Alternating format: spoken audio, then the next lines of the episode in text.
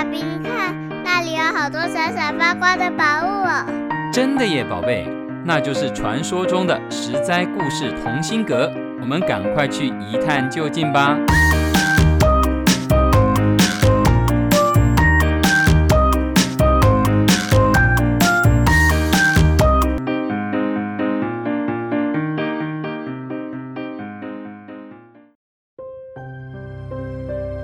Hello，各位亲爱的小朋友们，你今天过得好吗？我是实在故事同心阁里把幸福阳光洒在你身上的桑尼姐姐。小朋友们喜欢去海边吗？大海是个神秘的存在，除了孕育万物外，还藏有许多宝藏，甚至是城市哦。在现代，越来越多海底城市被人们发现。桑尼姐姐记得以前看过一部动画片，叫做《失落的帝国》，讲述了一位年轻人得到一本神圣的古书，他便和其他探险家一起依着这本书，找到了传说中的失落城市亚特兰提斯。那是一座埋藏在海里的岛屿，让桑尼姐姐留下很深刻的印象。今天，桑尼姐姐就要来跟大家讲一个水下之城的秘密故事哦。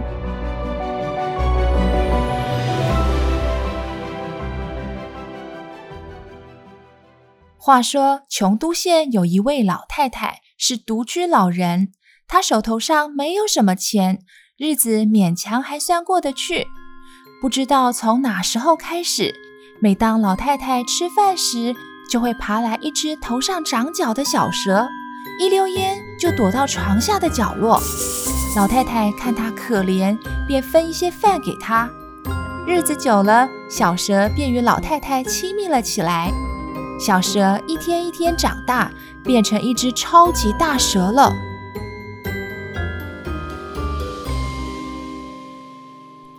有一天，琼都县县令的骏马被这只蛇给吃掉了。县令大为震怒，逼迫恐吓老太太把蛇给交出来。老太太迫于无奈，只好说出蛇在床底下。县令便下令士兵前去抓蛇。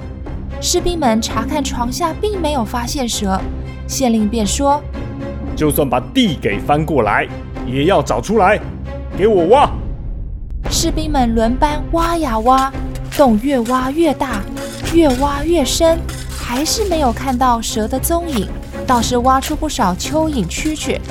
抓不到蛇的县令生气极了，便迁怒于老太太，公报私仇，随便找个罪名就将老太太杀害了。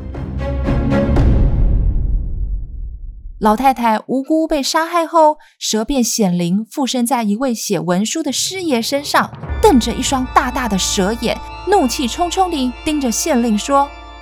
你这个昏庸的县令，为什么杀了我的母亲？我要报仇！从此以后，每个晚上，人们都会听到又像雷声又像风声的声音，一直持续了四十多天。有一天，老百姓出门见面后，看到对方都大吃一惊，互相指着对方的脑袋说：“咦？”你的头上怎么会长出一只鱼？当天夜里，琼都县方圆四十里的范围内，连同房子和城墙都突然下陷了，成了一个湖。日后，当地人便称这个湖叫县湖。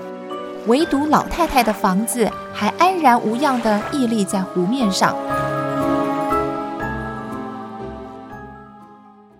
后来，打鱼的渔夫常常停靠在老太太的屋子旁边休息。如果打鱼时碰到了大风雨，他们就会赶紧把船开往老太太的房子旁边，便会马上风平浪静。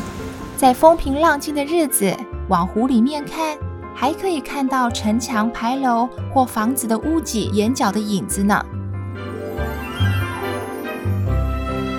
而湖面水位下降的时候，还有一些胆子大的当地人会潜入水中，取得一些倾坏房舍的旧木头。那木头质地坚硬，表面光滑，色泽乌黑亮丽，就像上了一层漆一样。有的人会将它做成枕头当礼物送人，这就是水下之城的秘密。桑尼姐姐查了一下，故事中描述的县湖应该就是今天四川西昌的琼海，当地水底有黑色的石梗子，跟刚刚故事讲的黑色亮丽的木头刚好可以对应起来。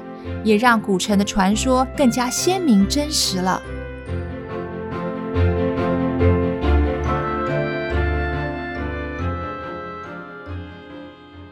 故事中的老太太饲养一条带脚小蛇，说明这不是一般的蛇类。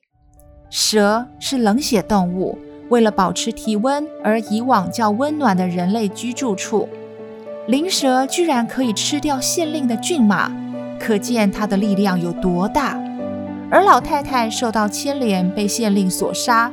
蛇附身扬言要报仇，使得人们头上长出一只鱼，又使全城淹没在洪水中。我们可以想象，短时间内家家户户、整座城都淹没变成湖的震撼。洪水威力之大，象征巨蛇的怨念。也呈现出当时人们心目中因果报应的威力。这么看来，巨蛇有兴风作浪的能力，跟龙一样。我们常说“龙蛇一家”，就是这个道理。小朋友有没有觉得，明明就是县令一家杀老太太的过错，却连累了全县老百姓的头都变形？又遭遇全城淹没在水下的报应，很不合理呢。嗯，的确是不合理。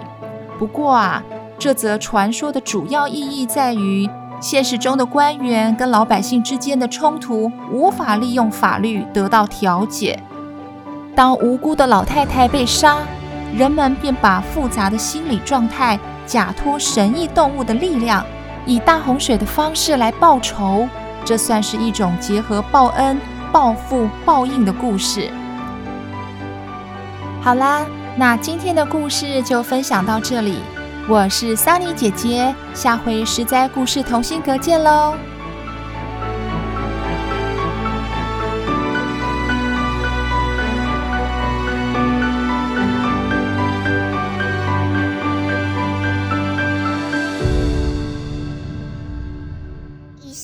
由实在实在网络教育学院制作播出。